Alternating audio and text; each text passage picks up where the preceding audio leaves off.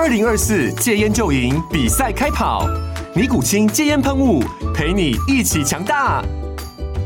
戒烟不容易，单靠意志力戒烟的人，时常无法克服戒断症状而失败。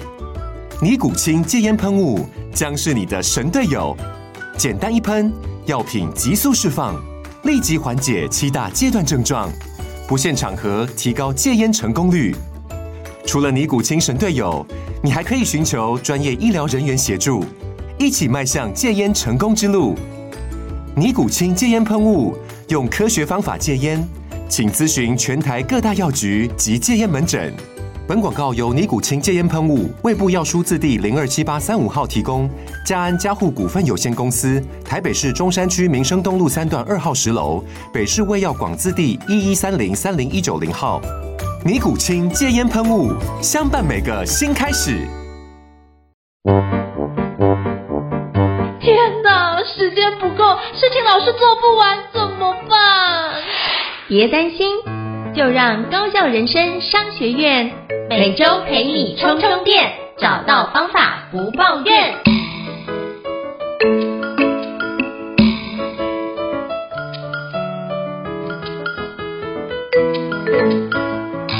大家好，我是赵英成，欢迎大家来到高效人生商学院 Podcast 职人访谈节目。我不知道各位经常在公司工作的时候有没有遇到顾问呢？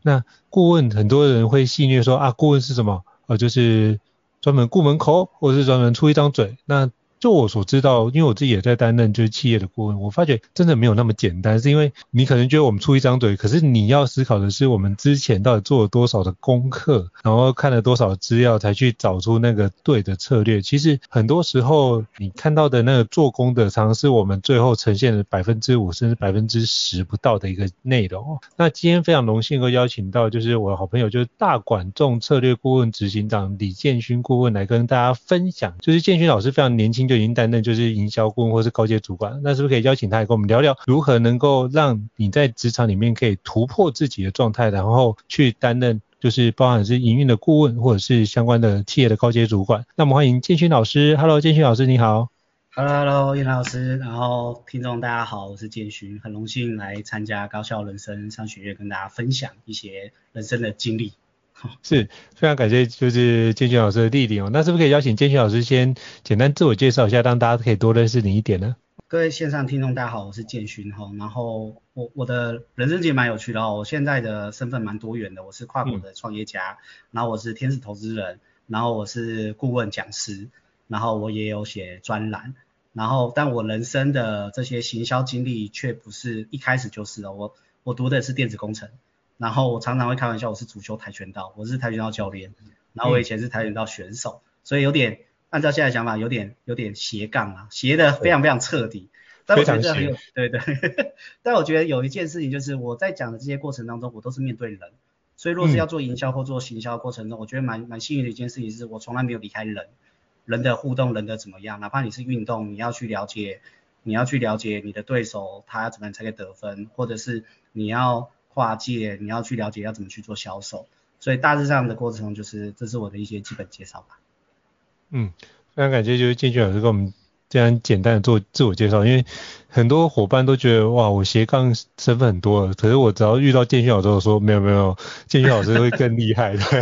因为我发现周遭有很多好朋友们都是那种斜杠身份超多的，然后就觉得嗯，那我还有很多领域可以去拓展，我觉得都是对我来说是很好的刺激这样。对，那那我也想请教建勋老师，因为其实你就是年纪非常轻的时候就已经开始担任，就是不管是行销主管或者是行销顾问这样的一个角色哦，是不是可以跟我们分享一下，就是你怎么样锻炼自己，让自己成为这样子一个角色的呢？呃，我觉得呃有几件事，如果想要走入到这种营销啊，或者是要管理阶层的，第一件事情就是我在很年轻的过程中，我觉得蛮幸运的是，我不会去排斥任何的问题点。哪怕是公司同仁或者是项目可能不会成功，因为如果只要进到职场，就会会有一定成功，有人喜欢又有人不喜欢，所以那时候我一开始的过程中就是大家不要的，反正我也很菜嘛，因为刚刚我讲了说我是读电子工程，然后所以我进到了职场我是学行销，但我是先从行销企划助理做起，我觉得对于很多年轻人而言，就是助理这件事情，很多人现在可能会排斥啊。嗯。但在在我的那个年代过程当中，因为我什么都不会，所以那时候被被丢去了助理这件事。我觉得让我在基础工这件事情上面啊，我看到非常非常多，这是一个。我觉得走路要走路到这样的过程是一个，第二个过程中就是呃，我也蛮幸运的一件事情，其实也不是幸运，就是我的老板是非常非常严格的吼。现在可能可能我们常常现在开玩笑，什么七零七零后、八零后、九零后或者是零零后，我刚好是落在那个八零后的那个阶段。然后在那个过程中，就是老板会觉得说，啊，你什么都没有，学历也不好，那那你要不要多磨练？所以那时候我的老板他对于任何事情的过程中对我非常非常严格。有可能是我现在已经是下班了，但是我的业务就老板的业务，他突然就说，那李建勋你现在赶快给我做一个简报，然后我可能弄一弄弄了简报做完之后，老板就说，我其实已经谈完了，所以这简报没有用。但是在当下的过程当中，我觉得现在可能很多年轻人会想要走入这个过程中，可能很多人会觉得我为什么要做这个白工？但是因为在这个过程当中，其实就累积的是老板干嘛无缘无故叫我做这件事情，有可能是他本来厉害，但我们都是他的 Plan B 啊。所以我就觉得过程中我觉得蛮好的一件事。然后第三个我觉得更好玩是，我常常会对职场的前辈或者是对我年纪比较大的这些先进，我常常会对于我困惑的地方，或者是我觉得我做做好了，但我就会问他们说有没有更好的方式。所以他们通常会有一些想法或建议，或者真的是你做这些真的很烂，我全部都会听。为什么？就是很有趣是，因为我觉得人家影响力这么大，收入这么好。然后又可能又是我主管，或者是在别人公司当主管，他干嘛要骗我？所以那时候我就是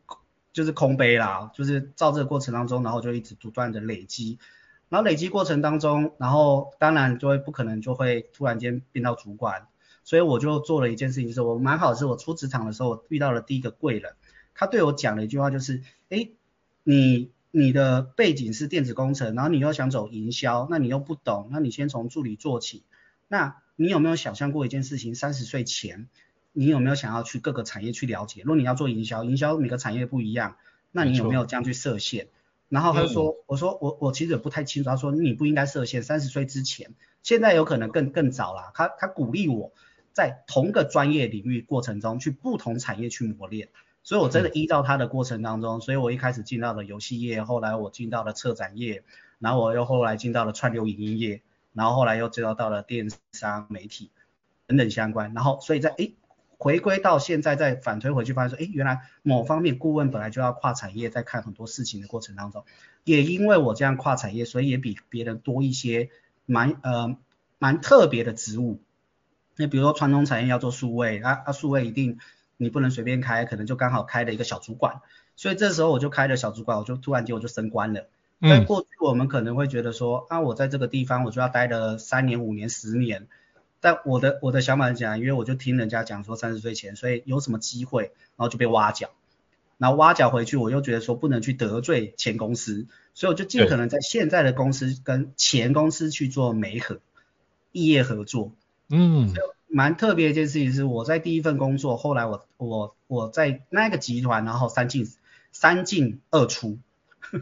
三进二出，对，这在一般的台湾产业蛮特别哦。通常就是我进到了这间公司，然后我可能可能好死不相往来，我就离开了。对，但我不是，我是在这一个集团它辖下的一些子公司，然后大家看到我的努力，然后就说，那建勋你要不要回来？反正你也了解这个公司的生态。嗯。那回来你不能说我我我离开的时候是专员，我回来的时候还是专员，那有点烂惨嘛。对。所以就变成是有一点筹码条件。就说，哎，我现在这个过程中，那回来我可能做了，呃，可能升官了变经理了，可能又回来可能升官了变总监了。当你在这个过程中去下一份工作，你不可能说我现在这一份工作是总监，我去到下一份工作变主任，除非这个这个主任等同这个主总监的职等啊。对，除非他们那个公司的 base 是足够大的，才会到这种状态。对对对对对对，像比如说我以前在山西零售业，然后做统筹就这样。我说我在我们的我们在这种娱乐产业，我做到总监了，我来你这地方，职等是经理。他说，因为你知道吗？我们的经理再上去可能就是资深或副总的，没有这种东西的，所以你大概就是这样子。然后哦，我才去理解，哦，原来不是说呃职称这么重要，重点是你的。你的薪资跟职等，对，还有管辖范围，对对对对对，是，我觉得这是不容易，因为大部分我知道的都是一间公司待到底，然后把他的专业非常深的去熟悉。那是。比如建勋导师，你是完全是走的是横向的去做，就是横向的一些就是深耕，可是却也有把很多的内容重新整合在一起，然后去看看目前有什么样的一个新的需求。我觉得你这样的做法就是目前非常需要的所谓的跨界的人才跟整合型的人才。对，你就一、啊、一开始就已经锻炼这件事，所以我觉得如果要成为顾问，或者是像这样的一个呃三进三出或者三进二出这样的一个不一样的角色，就是你要成为一个让人家非常需要的人才。我觉得这是我从刚刚你的分享里面得到的一个呃想法跟的结论这样子。嘿，对，那我也想请教一下，就是那你觉得？既然我们可以做，您可以做到这个高阶主管或者是顾问的角色，那是不是可以跟你请教一下，在过程中我们遇到什么样子的一个挑战或难题呢？我觉得若是呃年轻世代做到高阶主管，嗯、我觉得第一个就是呃要会遇到两个问题啦，因为我过去的过程中我重新检视了一下，第一个是组织的文化，因为通常会做到很年轻的主管，嗯、一定势必是新的部门、新的单位。所以你不可能去取代旧有的旧的部门或是原本的这些先进嘛，嗯、所以组织文化过程中要很了解，就是我来不是取代你的，我来是跟你共同合作，帮你提升的。我觉得这是第一个，我我一开始遇到的状况。以前就觉得说我进来就是要把你干掉，我就是要取代你，因为老板觉得重视我。在这后续这一接了后续慢慢开始来发现说，哦，原来不是，因为谁也取代不了谁，部门谁也没办法。然后第二阶段就是你要招的员工可能比你资深，好资深我觉得倒还好，因为他有可能会为了工作，他有可能会了解你的专业，所以他可能会对你更加的尊重，我觉得这是一个。嗯、但是重点是你的员工可能跟你年纪一样大，我觉得这是一个最最大的麻烦是他，嗯、他不会把你当成是主管了，他会觉得说啊你跟我年纪一样，然后这个只是你可能比较幸运，甚至是你帮他去争取的福利，他会觉得说啊就是朋友要争取福利啊。但其实，在职涯的过程当中，嗯、其实身为主管或身为老板，根本没有必要去帮你争取福利，而是你要告诉我你的能力是什么，我才可以去帮你争取福利。所以我刚开始接主管的时候，我就觉得说，你要电视演得很好，我就要成为那种很棒的主管，我就是要帮我的伙伴 partner 要去争 加加薪、争福利，就真的做这些了。但到后面，当我一离开，结果这一批人就开始觉得说，啊，李建勋都没做事。嗯，我觉得对我来说是，哇、哦，这怎么会这样？因为他们觉得说这是他们厉害，不是因为主管把他们放到对的位置，这这是比较有趣。后来他们离开了单位，然后他们再回来找我，就会说啊，建勋怎么这样？我就跟他们说，你们知道我们做主管在上面扛了很多压力吗？你们看到的可能是你们现在的状况，我觉得会遇到组织文化跟成员上面的认知最大的差别是这个。嗯。我觉得这这也是真的非常精辟的一个分享。那我自己观察到另外一件事，就是包含之前开始做培训师的时候，比如说访谈，就有人会说：“哦，老师你看起来好年轻哦。”我相信那个建勋兄应该在做顾问的过程中，也有遇 过业主会有提过类似的讲法嘛。那像这个部分，你通常会怎么回应呢？呃，第一个啊，你会发现说为什么变成就是变成说你会发现我为什么开始留胡子？嗯。因为我本来比较比较娃娃脸啦，所以一开始他们会问的一件事情，我会先选择沉默。嗯，我我我其实不会去特别去讲解为什么，因为今天我找来的通常要么就是老板找我来，所以这件事情不应该是我去解释做这件事情，而是老板找我来，我通常会会去聆听，然后会说，那你希望我解决的方法是什么？我反而不会先入为主，就说你要听我说些什么，因为毕竟这些可能资深的或先进，他可能会觉得说。你的你你的经验比我够吗？因为他们会先入为主，对，或者是我在这个产业已经十几二十年了，好啊，就算你在别的产业这么厉害，但你懂我的产业吗？所以我一开始进去的过程中，在还没有很这边很年轻的过程中，我一开始我都会去事先聆听，甚至我就会说，哎，你有没有想要跟你老板沟通的？你们觉得很不适合，嗯、没关系，我来做这个桥梁。然后他们就觉得说，哎，这个顾问怎么不是来来？因为有一些顾问啊，他们是老板的杀手了，我常常开玩笑啦，就是进来老板下不了手，然后找顾问来，然后借顾问的手来做这件事情。对，对，我说，我说我这么年轻，我不会干这种事情啊。啊，我要的话，我就回去上班就好，我干嘛来做这件事情？嗯，所以我会先用一个比较比较比较朋友的概念，因为反正你很年轻，反正就吃点亏，低下腰。我觉得从来没有人说顾问就是高高在上啊。我说我的过程中，我来是做执行顾问的。执行顾问某方面就是我可能比你好一点，是你上班五天，我上班一天。嗯，但是我们是要扛责任的，只是这个责任的过程当中是老板期待是因为我的进来帮助你把业绩提高，所以 bonus 是你拿走啊，不是我啊，对，你不用跟人家分，所以我会用这个方式去进行沟通啊，在早期的时候是这样，嗯，就为什么会请教就是建军老师的问题，因为我刚开始也会遇到类似的情况。嗯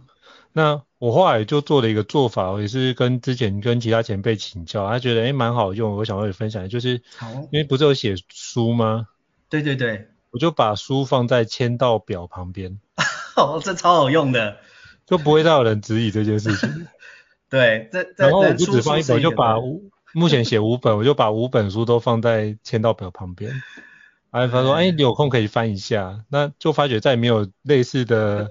说哦，老师你好年轻哦，哇，这个部分就没有出现类似的言语 再再次出现了，对，所以我只是想要哎，想要了解一下就是建勋老师的做法，因为我觉得建勋老师是刚刚做了一件我觉得非常棒的事情，就是让大家知道说我来并不是要当你的敌人，而是我是你的伙伴，嗯、那透过这个方式就是比较能够。理性的去思考跟理性的对话，我觉得这一点是非常重要的一个环节。所以大家可以从刚刚建勋老师的分享里面知道，哦，怎么样做顾问可以去找到那个就是跟人家对应的一个撇步，就是我们打开我们的耳朵，真诚去回应，然后真诚去协助对方，然后降低对方觉得这件事我们要取代他的一个威胁性。我觉得这样都可以让你在当顾问的过程中比较。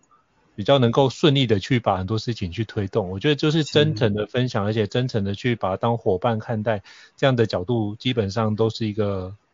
比较 safe 的一个状态啊。那我也想请教，就是呃建勋顾问哦，那那在这段时间之内，你觉得作为一个营销顾问或者是主管，你觉得需要具备什么样的一个重要技能呢？是不是可以邀请跟我们分享一下？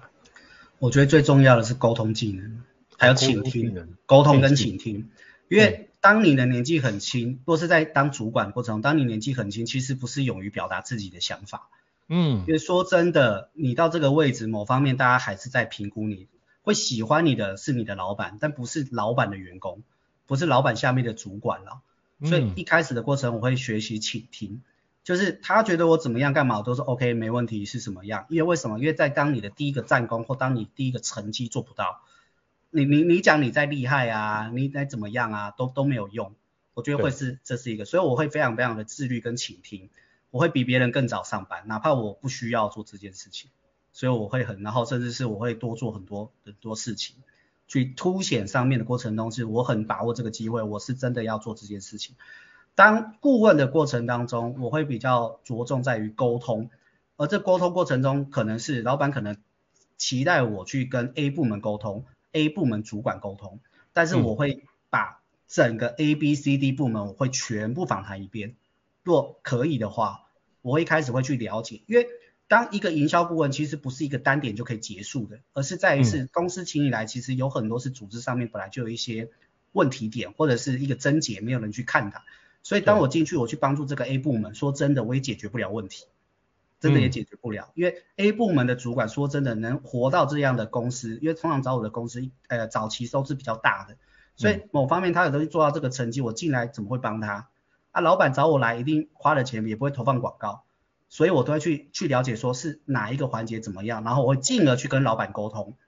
所以常常找我来来做营销顾问啊，或执行顾问啊，我很大宗的原因都是帮他去有点是那种微服出巡啊，开玩笑的话，嗯，去了解原来各部门上面去看待老板你下的这个决策的状况是什么。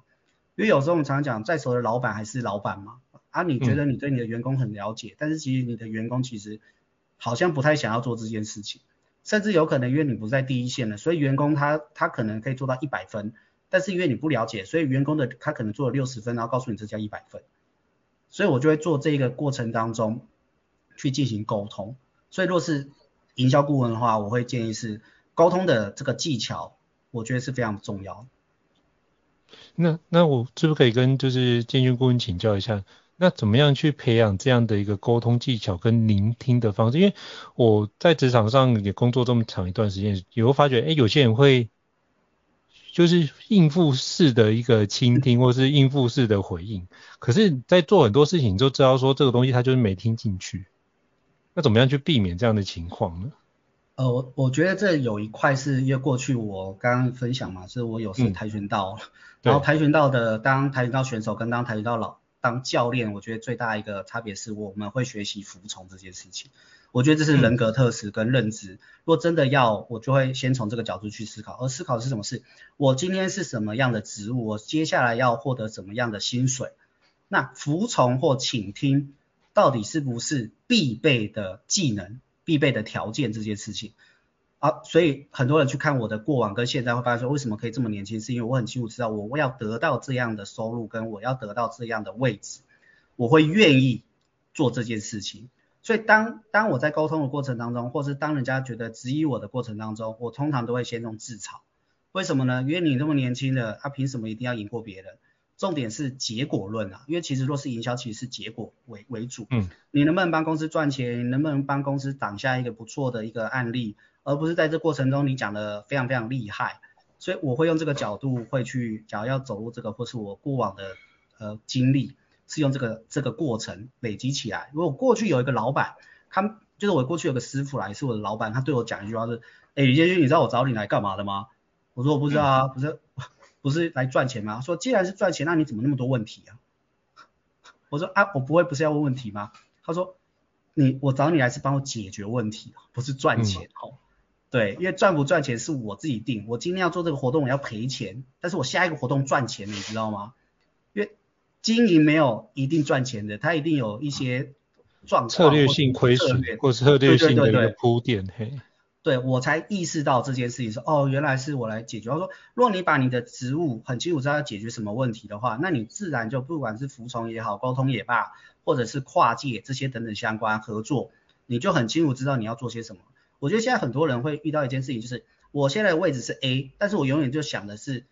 市场上的 B、C，或者是我觉得就是这个，他忘了是他的本子没做好。但我在过去的过程中，我很清楚知道。嗯我今天已经升格是主管了，我要做主管的样子，所以我会自律。我今天是主管了，我不应该是取代别人的主管，而是再来是我要怎么样去跟他合作，因为我的部门是新的嘛，我的位置是新的嘛，所以你太多话基本上对你来说是没有帮助。所以我在我在带团队过程中，其实我都很安静啊，安静过程中是我会花很多时间去做准备，然后到后面我就会再返回去。很主动的问他说，哎，你的问题点是不是叫 A B C D E？他说，哎，你怎么那么了解？我就说，你知道我半夜都在了解你们吗？嗯、我会花很多很多时间，所以我的倾听来自于是把它当成是一个收敛，因为我要初级的过程中，沟通的过程中，我很清楚知道，其实我已经我有花心思了。当花心思的过程当中，其实对方也感受得到了。嗯，是这样子。是，我觉得非常感谢建军老师给我们这么多的一个宝贵的一个。心法，我觉得透过这个方式，你就会比较能够有效去运用倾听。就是倾听是为了收集到更多的资讯，让我们自己在初级的时候能够一击必胜哦，就是一次就打到位。我觉得透过这样的一个短时间的一个小成功的累积，其实也可以累积别人对我们的信任感。那当那个信任感建立之后，你之后就有更大的舞台，你就有机会去做很好的一些发挥跟调整哦。那我也想请教，就是建勋老师哦，那呃，对于担任年轻人如果担任就营销顾问或高阶主管，那现在的企业的发展还是一样，你会建议他是用这样的一个线性，有一个萝卜一个坑往上爬的角度去思考，还是你会建议像现在时代在这么多的一个多元的环境之下，你会建议他用什么样的角度去规划他的职涯发展呢？我我会建议就是先把地基先打好了，因为我现在在市场上，嗯、像我在人力银行做的那种，我还获得获选过优良 giver。嗯、我我看到一个现象就是现在的数位或现在的科技其实造成很多年轻人就是真的高升或担任不错的位置，但往往可能他到了快三十岁或者是三十五岁甚至到四十岁，他就卡关了。他卡关过程中，他不是没有能力哦，公司也不是。也不是不知名，也不是不好，而是在于是他他本身的内涵，他本身在跨界的思维，甚至他在他的人脉的圈子过程中，反而我觉得不足够。反而我会建议是先一开始的地基会先好。虽然我刚刚有分享说我三十岁前到处去换工作，但我换换换工作的过程中，是我很清楚知道我要快速去累积不同产业的经历。也因为这样的经历啊，或者是做人家不要做的事情，所以为什么我在跟我的前公司的这些主管或者跟我的大老板们都处得非常好，这也是造成我现在在做管顾这件事情过程中，我有很多资源，所以我反而会建议就是一开始若要觉得自己是个人才，觉得自己是收入要两三百万甚至更高的，若你又不是工程师，因为工程师有比较直觉的专业技能，但若你是营销的人，嗯、你就会发现营销的人就差不多可能。二十趴的人就吃掉八十趴的人的发展了，对而这二十趴的人，说真的，他会的企划每个人都会，但为什么会有这个差别？来自于他可能过去的积累，他过去的内涵，他的雄厚的人脉，甚至是他在跨产业的观点，我觉得反而会建议这件事情，而不是一开始说我现在我我我新创，然后我先挂一个总监，但是总监 OK 好，你你管谁？管几个人？管我自己？就像台湾很多人，我们看电视台就会有什么？每个人都是总裁，但是知道总裁其实是有定义的哦，公司规模大小是有定义的，不是只等你想叫什么就这个。不是自封啊，那个是有一个 就是明确的规范。嘿，是的，是的，所以我会比较建议，先把自己的内涵先累积起来，先不要觉得说 OK，你在你的你可能就啊我什么专员或什么，再又回到是我可能我们的公司很大，但是你可能只是一个经理，但是因为你的公司像红海这种超级巨兽。你的经理可能是人家可能是副总等级的，或者是一个事业体的部长，嗯、所以我会先是做，就是如果要真的要的话，先把自己内涵起来。尤其现在资讯太蓬勃了，大家学的都很片段，当很片段的过程当中，就是谁能走到长尾结果那一段，上了战场，你的言行举止就完全表露无遗，学历就不会是重点，公司规模大小也不是，而是在于是你上第一个舞台能不能马上接下这一个舞台。是这样，对，我觉得这件事很重要，就是到最后比的学历那些都是其次啊，就是你到最后就是你的实力就会决定了一切。如果你站上那个舞台能够把那些东西扛住的话，那个舞台就是你的了。是，所以我觉得就是把自己的基本功锻炼好，我觉得这是一个非常重要的一个角度哦。那非常感谢，就是建勋顾问跟我们做这么精辟的一个分享。那如果各位听众觉得高校人生商学院觉得不错的话，也欢迎在 Apple Podcast 平台上面给我们五星按赞哦。你的支持也是对我们来说是一个很大的鼓励。那如果想要听相关的一个内容的话，那欢迎就是留言或讯息让我们知道，我们会陆续安排像建勋顾问这样的一个专家来跟各位伙伴做分享。再次感谢建勋顾问，谢谢。那我们下次见，谢谢，拜拜。拜拜。高校人生商学院。掌握人生选择权。